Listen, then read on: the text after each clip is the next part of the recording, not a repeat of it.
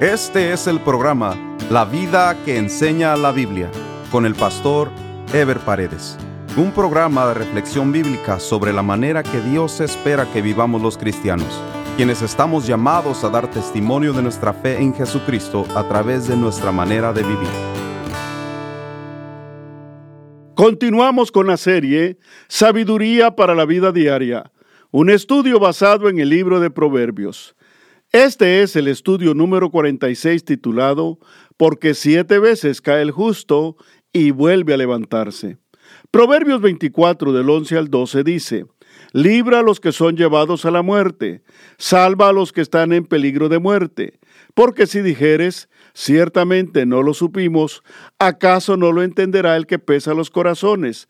El que mira por tu alma, él lo conocerá y dará al hombre según sus obras.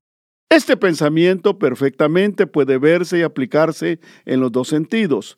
Primero, literalmente, porque el mismo nos hace responsables de interesarnos por el bienestar de los que sufren, de sus necesidades básicas y de los que están en peligro de muerte, como aquellos que padecen de hambre.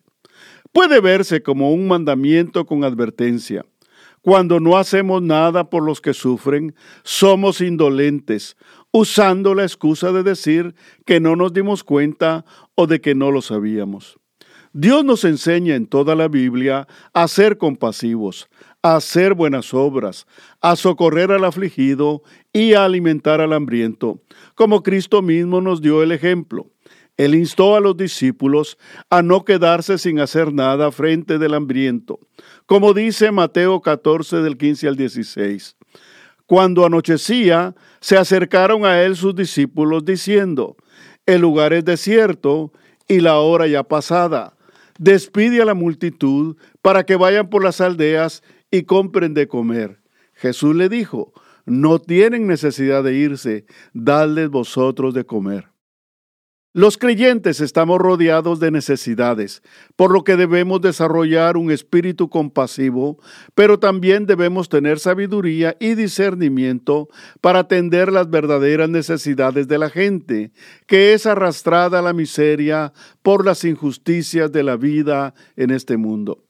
Pero también debemos ver este proverbio en sentido espiritual pues las personas que no conocen a Jesucristo como su Salvador están en peligro de muerte, la muerte espiritual y eterna, que es más lamentable que la muerte física.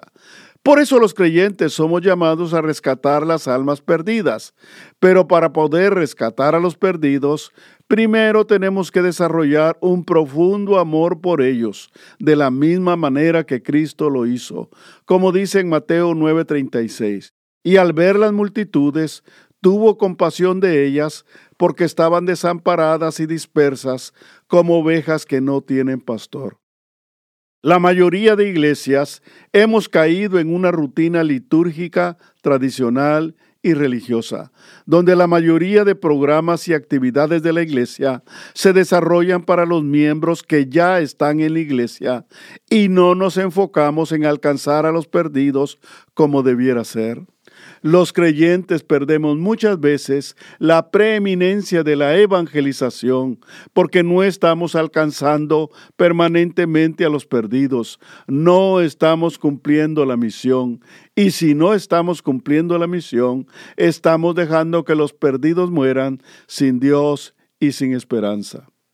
Proverbios 24, 13 y 14 dice, Come, hijo mío, de la miel porque es buena y el panal es dulce a tu paladar. Así será a tu alma el conocimiento de la sabiduría. Si la hallares tendrás recompensa, y al fin tu esperanza no será cortada. La miel era tenida en la cultura hebrea como un manjar no solo dulce de sabor, sino con propiedades alimenticias y de salud especiales. Por eso no es la primera ni la única vez que se usa la miel para compararla con la delicia de la palabra y la sabiduría. La sabiduría es saludable para el alma, para entender y disfrutar la vida, así como para enfrentar los desafíos que la misma nos presenta. No hay como tener el conocimiento de Dios a nuestra disposición para dar a nuestra alma el mejor sabor y el mejor deleite espiritual, como decía David en Salmos 19 del 9 al 11. El temor de Jehová es limpio, que permanece para siempre. Los juicios de Jehová son verdad, todos justos. Deseables son más que el oro y mucho más que oro afinado, dulces más que miel y que la que destila del panal. Tu siervo es además amonestado con ellos. En guardarlos hay grande galardón. La sabiduría no es fácil de obtener porque es algo que no está al alcance de cualquiera. Solo aquel que ama a Dios y que desea vivir conforme a su voluntad puede alcanzarla. La sabiduría no solo nos ayuda a entender y resolver las cosas presentes, sino por la misma adquirimos la capacidad de ver hacia el futuro con esperanza y optimismo, pues Dios a través de su palabra no solo nos advierte de las cosas por venir, sino que nos prepara para las mismas. Qué bendición la que tenemos a nuestro alcance los hijos de Dios. Proverbios 24, 15 y 16 dice, oh impío, no aceche la tienda del justo, no saquee su cámara, porque siete veces cae el justo y vuelve a levantarse, mas los impíos caerán en el mal. No importa cuántos problemas y adversidades tiene que atravesar el creyente, de todas ellas lo librará el Señor, porque el amor y la misericordia de Dios le acompañan, y aunque las debilidades, las equivocaciones o las adversidades los pueden hacer tropezar y aún caer, Dios permanece con los justos para tenderle la mano y levantarlos mientras los que no conocen a Dios y confían en sí mismos, en su momento caerán en el mal y verán pronto su fracaso definitivo. Por eso la confianza del creyente debe estar en su Señor y no en sus propias fuerzas. Por eso el creyente debe esperar con fe en Dios y no desesperarse cuando mire que las cosas no le salen bien.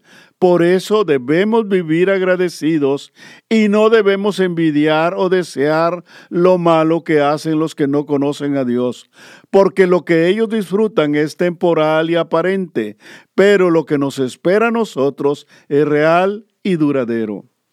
Proverbios 24, 17 y 18 dice, Cuando cayere tu enemigo, no te regocijes, y cuando tropezare, no se alegre tu corazón no sea que Jehová lo mire y le desagrade y aparte de sobre él su enojo. No debemos desearle mal a nadie, ni alegrarnos de quienes se hacen nuestros enemigos cuando algo malo les pase. Todo lo contrario, cuando veamos que aquel que nos aborrece tiene una necesidad, debemos hacer lo que está de nuestra parte por ayudarle. El mejor remedio para curar el odio es el amor. Cuando aquel que nos ha hecho mal espera que le devolvamos con otro mal, pero en lugar de eso le hacemos un bien, es como hacerlo reaccionar de manera súbita. Quizá con ello aprenda y deje de ser nuestro enemigo, como dice Romanos 12:20. Así que, si tu enemigo tuviere hambre, dale de comer, si tuviere sed, dale de beber, pues haciendo esto, ascuas de fuego amontonará sobre su cabeza. A Dios no le agrada que gocemos con el daño ajeno, aun de nuestros enemigos, porque es como si un hijo gozara del castigo que su padre le impone a su hermano, pues el padre puede tornar su enojo y revertir el castigo contra el hijo que se jacta del castigado. El siguiente proverbio insiste en la necesidad de no relacionarse y no envidiar a los que hacen mal. Proverbios 24, 19 y 20 dice, No te entremetas con los malignos, ni tengas envidia de los impíos, porque para el malo no habrá buen fin, y la lámpara de los impíos será apagada. El consejo, si bien es repetitivo, contiene dos aspectos diferentes. Primero dice que no debemos entremeternos con los que se dedican al mal. Esto se refiere a no entrar en conflictos con ellos, a no desafiarlos o enfrentarlos, porque no vale la pena y porque, como dice al final el mismo proverbio, Dios se encargará de ellos. El segundo aspecto se refiere a la envidia, lo cual hemos venido viendo en proverbios anteriores, para que no deseemos la aparente prosperidad que ellos puedan conseguir. Aquí el proverbio es más específico en la condición que le espera al maligno. Primero dice que para ellos no habrá buen fin, o sea que no les espera nada bueno, lo cual es suficiente para saber que sus logros no son más que efímeras apariencias, y luego dice que su lámpara será apagada. Esto es importante, porque su lámpara se refiere a la brillantez con que deslumbran debido a sus aparentes logros, pues lo que les da fama y produce envidia de los demás pronto se acabará. Es como la luz de una candela, que por un tiempo resplandece, pero luego empieza a declinar hasta apagarse, porque no hay nada permanente en ellos. Proverbios 24, 21 al 22 dice, Teme a Jehová, hijo mío, y al rey. No te entremetas con los veleidosos, porque su quebrantamiento vendrá de repente, y el quebrantamiento de ambos, ¿quién lo comprende? El consejo en sí se refiere a ser fiel a Dios y ser fiel al rey o gobernante, lo cual se entiende claramente en cuanto a ser constante en la comunión con Dios y a ser leal al rey o gobierno al que nos debemos. Esto es consecuente con el concepto bíblico que nos enseñó Jesucristo de serle fiel a Dios y serle fiel al gobierno, como dice Mateo 22, 21 cuando los discípulos le preguntaron acerca de si deberían pagar los impuestos a los romanos. El pasaje dice de la siguiente manera, le dijeron de César, y él les dijo, dad pues a César lo que es de César y a Dios lo que es de Dios. Una persona veleidosa entonces es una persona que cambia su posición, que cambia de pensamiento rápidamente y que es inconstante o infiel, por lo que no es un buen aliado ni un buen compañero. Por eso debemos evitarlo. Además de que ni Dios tolera la infidelidad, ni el gobernante tolera la traición, por lo que fácilmente será reprimido. La parte final del capítulo 24 contiene dichos o proverbios que se presentan como adicionales a lo que se ha dicho anteriormente. Proverbios 24-23 dice, también estos son dichos de los sabios, hacer acepción de personas en el juicio no es bueno. Una vez más, se nos recuerda que no es bueno hacer acepción de personas.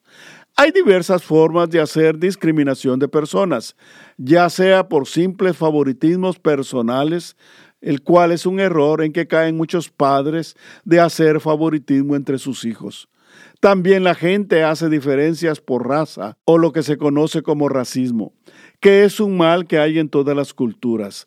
Hacer diferencias por intereses mezquinos o económicos y por muchas otras causas es algo que no le agrada a Dios porque para Él todos somos iguales, pues Dios es un Dios que no hace acepción de personas y que se recrea en la diversidad de las mismas.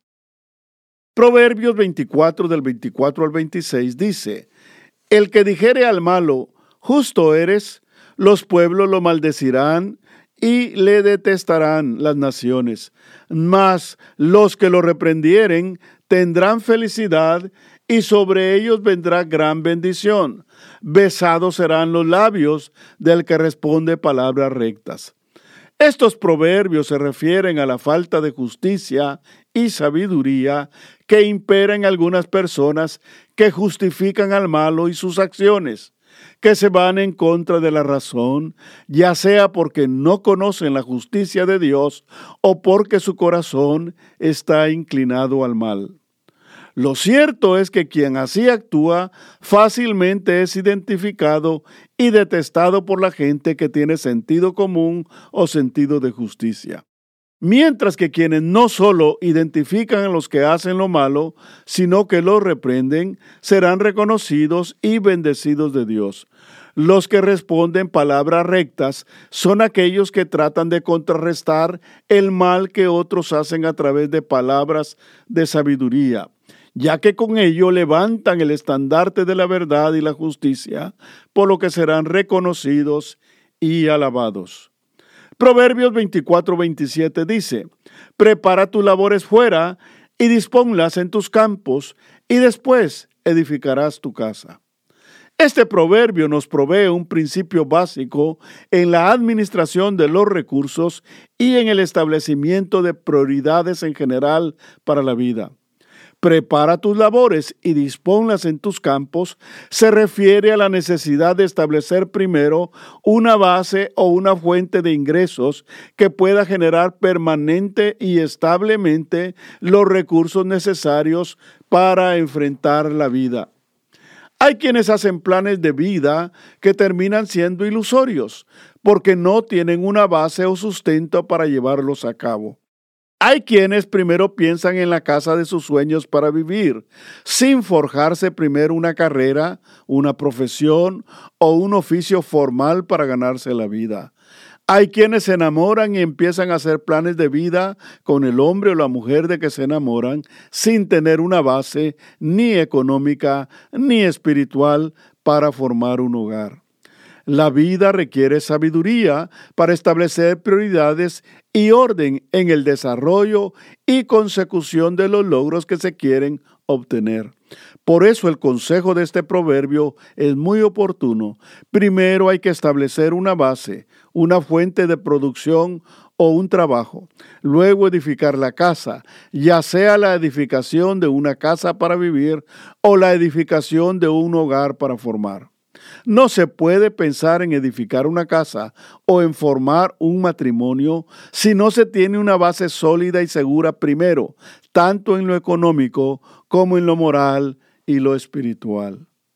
Proverbios 24, 28 y 29 dice, No seas sin causa testigo contra tu prójimo, y no lisonjees con tus labios. No digas como me hizo, así le haré. Daré el pago al hombre según su obra. En anteriores estudios se ha hablado del testigo falso. En este caso es un poco diferente. Más que testificar falsamente, se refiere a prestarse a ser testigo contra otra persona sin tener un motivo o causa para hacerlo, sino por el único propósito de hacer quedar mal al otro. Ni siquiera se juzga si hay falso testimonio o no, porque lo que se recomienda es no meterse en asuntos ajenos donde no hay una causa digna y justa que nos impulse a hacerlo. Pero también se aconseja a no lisonjear o alabar exageradamente a alguien, porque quien así hace demuestra que quiere sacar provecho de su adulación, lo cual deja en muy baja posición a quien lo hace por último, se refiere a no buscar la venganza, porque quien busca vengarse está queriendo asumir el papel de Dios, quien es el único soberano para ejecutar venganza. Como dice Romanos 12, 19, no os venguéis vosotros mismos, amados míos, sino dejar lugar a la ira de Dios, porque escrito está, mía es la venganza, yo pagaré, dice el Señor. Proverbios 24 del 30 al 34 dice, Pasé junto al campo del hombre perezoso y junto a la viña del hombre falto de entendimiento. Y he aquí que por toda ella habían crecido los espinos, ortigas habían ya cubierto su faz, y su cerca de piedra estaba ya destruida. Miré y lo puse en mi corazón, lo vi y tomé consejo un poco de sueño, cabeceando otro poco, poniendo mano sobre mano otro poco para dormir.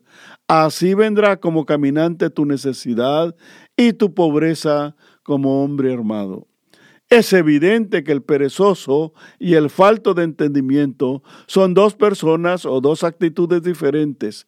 Sin embargo, el juicio de sus conductas y las consecuencias de las mismas parecen ser las mismas. El perezoso es aquel que teniendo los recursos y las condiciones normales de vida, no se esfuerza para hacer nada por salir adelante. No emprende, no trabaja, no tiene iniciativa, por lo que deja todo al azar. El falto de entendimiento es aquel que no se esfuerza por estudiar las cosas o por cambiar las cosas. Es como un necio empecinado en dejar las cosas como están, esperando que se arreglen por sí mismas. El proverbio se presenta en forma dramatizada, como una experiencia vivida donde se ve el abandono y la ruina en la que han caído. El campo del perezoso y la viña del falto de entendimiento, ambos llenos de ortigas que son como hierbas silvestres y espinos, la viña y el campo son equivalentes a sus pertenencias o posiciones que no producen, que no prosperan, porque no se trabajan o en el caso del falto de entendimiento, se trabajan de manera inapropiada porque los resultados son los mismos. Hay gente que tiene recursos, pero no los maneja con sabiduría por su falta de entendimiento, o no los multiplica por la pereza de su mente y de sus manos. La pobreza viene a una persona por diferentes razones, empezando con la injusticia que impera en este mundo. Sin embargo, este proverbio nos enseña que hay quienes vienen a la pobreza porque no saben administrar o no se esfuerzan por desarrollar lo que tienen hasta que lo pierden. En el próximo programa estaremos desarrollando el tema Quita las escorias de la plata y saldrá una joya. Nos vemos en el próximo programa. Dios les bendiga. Este fue el programa La vida que enseña la Biblia con el pastor Ever Paredes. Este programa fue patrocinado por la iglesia La Puerta Abierta, ubicada en Irvine, en el condado de Orange, California. La iglesia La Puerta Abierta transmite uno de sus servicios por YouTube.